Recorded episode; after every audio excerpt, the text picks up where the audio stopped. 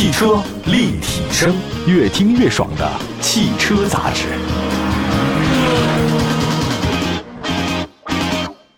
各位好，又到了汽车立体声的时间，欢迎全国各地的朋友们。那长期关注国内车市的人会发现，今年车市变得非常的激烈，即便是整体份额不断提升的新能源，现在好像也是非常的卷。以前是蓝海，现在是红海。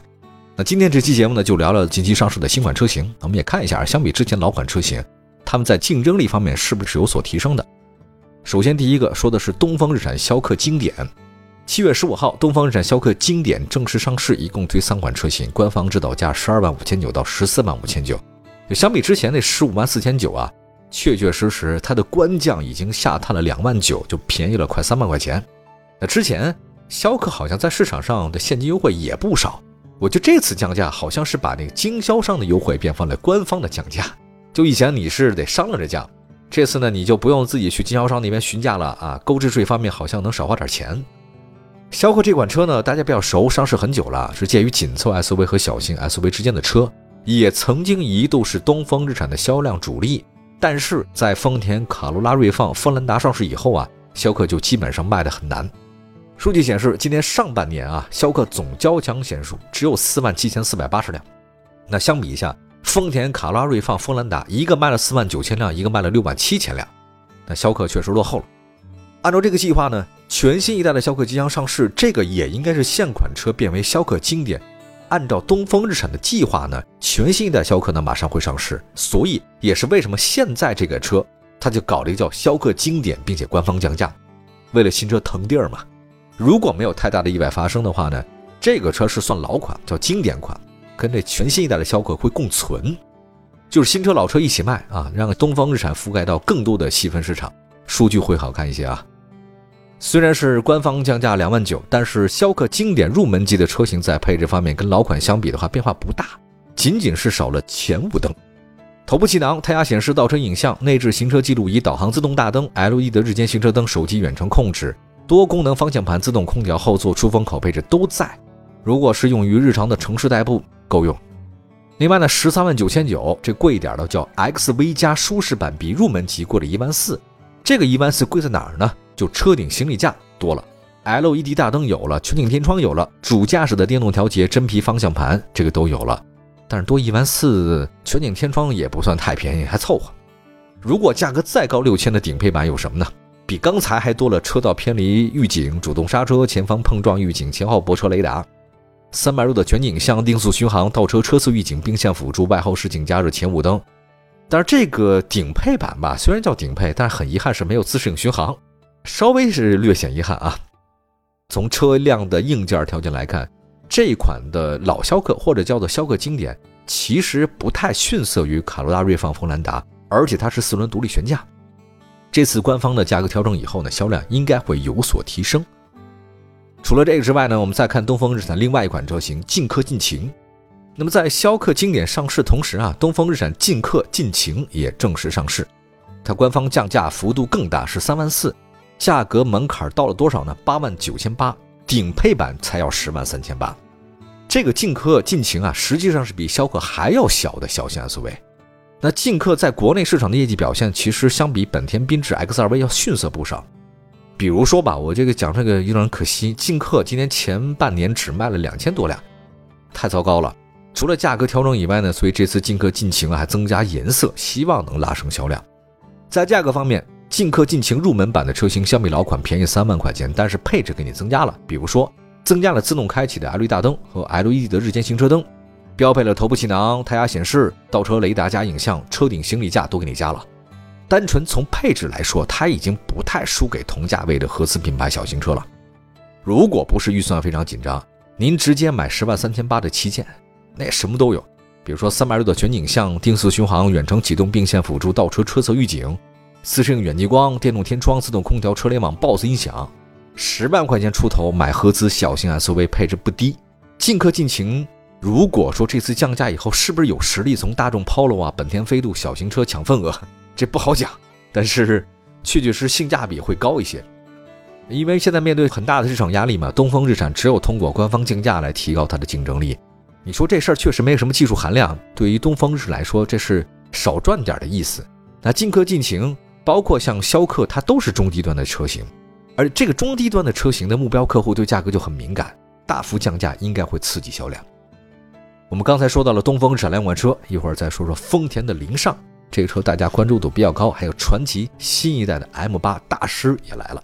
汽车立体声，关注你的汽车生活，您的爱车情报站，会新车，私车定制，会买车，会客厅大驾光临，庖丁解车，精准分析，会拆车大师来帮您，会用车，自驾上路，会玩车，我们都是汽车人。各位好，这里是汽车立体声，欢迎大家的继续收听。今天说说四款上市的新车综合竞争力的点评。刚才说到两款东风日产车，接下来说说丰田凌尚智能电混双擎。广丰其实在七月十五号也推出的是凌尚智能电混双擎版，提供三款车型，售价区间也不贵，十四万九千八到十六万九千八。这是雷凌的加长版。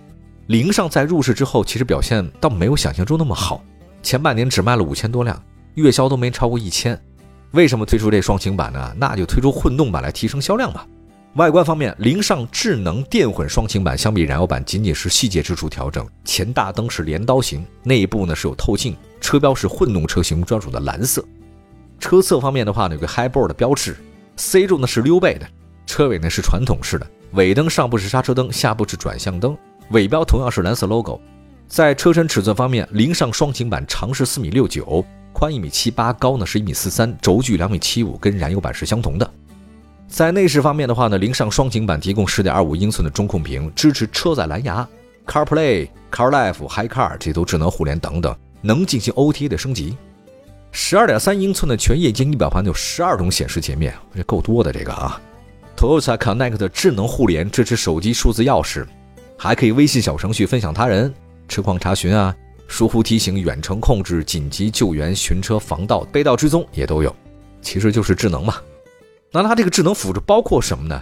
有 PCS 预碰撞安全系统、DRCC 动态雷达巡航控制、LDA 的车道偏离预警、LTA 的智能车道寻迹、AHB 的远光灯自动控制、RSA 的道路标志识别辅助、EDSS 紧急驾驶停止、PDA 预判式的主动驾驶辅助。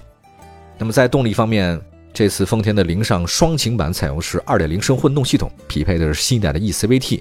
它的发动机最大功率呢是112千瓦，最大扭矩188牛米；电动机最大功率83千瓦，最大扭矩206牛米。那系统总功率呢是144千瓦。WLTC 的综合工况呢是百公里4.08升。相比第四代它这个混动系统啊，第五代的这个混动系统采用能量密度更高、体积更小、重量更轻的锂电池。我听说丰田好像是要推出它的固态电池，这是一个挺重要的事儿。宁德时代也得迎头赶上。底盘结构方面的话呢，凌尚双擎呢是前麦弗逊式独立，后双叉臂式的独立悬架。在配置接近的情况之下，这个凌尚双擎版比燃油版高一万块钱。这一万块钱值不值呢？就如果考虑到混动车型以后你得开嘛，所以竞争力呢其实更强一点，你会省出来的。而且需要注意的是什么呢？在目前市场上，就是它这个燃油版是有优惠的，别着急，没有太大意外的话，它的双擎版很快也会优惠。那单纯从产品力来说，这个凌尚要优于雷凌，毕竟大。但它为什么卖的不好呢？我觉得主要是因为雷凌的很多人已经满足了，我不想再花更多的钱再买凌尚，尽管你有很多其他优势。同时，很多消费者说你是2.0升的排量，你有油耗的这个担忧。不过这次我给你来个。混动车型了，你看看油耗也省了，价格我给你再便宜点儿，应该会对 凌尚的销量会有所帮助吧？那丰田的混动车型还应该是卖的不错的，这个是他们家的比较成熟一个技术啊。好吧，最后呢再说一下，传祺新一代的 M8 大师来了，同样是在七月十五号，广汽传祺新一代的 M8 大师系列正式上市，一共推两款车型，售价是二十二万九千八和二十四万九千八，是基于广汽的 JPMAL 平台架构打造。与 M8 宗师 E9 构成了二十万到三十九万区间的中高端 MPV 的产品矩阵，这一家的特别齐整，全是艺术 MPV。那外观方面的话呢，新的 M8 大师呢采用新的是跃迁光栅的这种大嘴格栅，尾部呢是 E9 同款的时空之门。听这名啊，我觉得这个设计师是不是看过阿西莫夫那个基地那个片子呀，或者那个书哈？跃迁格栅，时空之门，好家伙！这个时候横向的贯穿的灯带和纵向的分离灯带组成，包括两百四十颗 LED 灯珠。车身尺寸方面，新一代的 M8 大师长五米二，宽一米八九，高呢一米八二，轴距三米。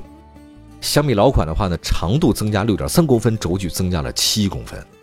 内饰设计方面，新的 M8 大师呢采用家族最新样式，提供月下紫金和罗马假日两种风格，一个东方，一个西方。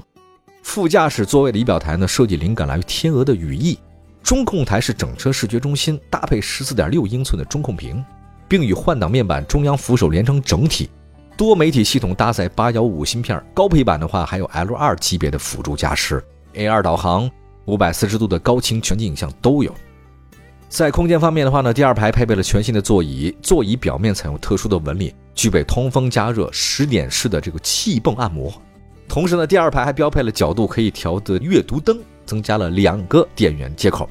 动力方面的话呢，新的 M8 大师跟现款保持一致，搭载 2.0T 发动机，最大功率185千瓦，最大扭矩400牛米，配的是爱信的八速变速箱。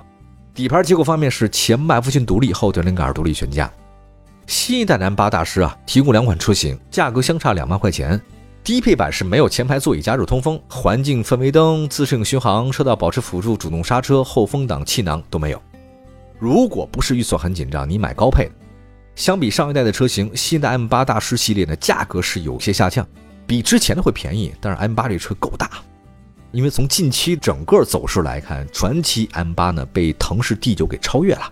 如果再不出一些新的好的 MPV 产品的话，腾势还会把传祺拉得更远一点，这个是传祺不想看到的。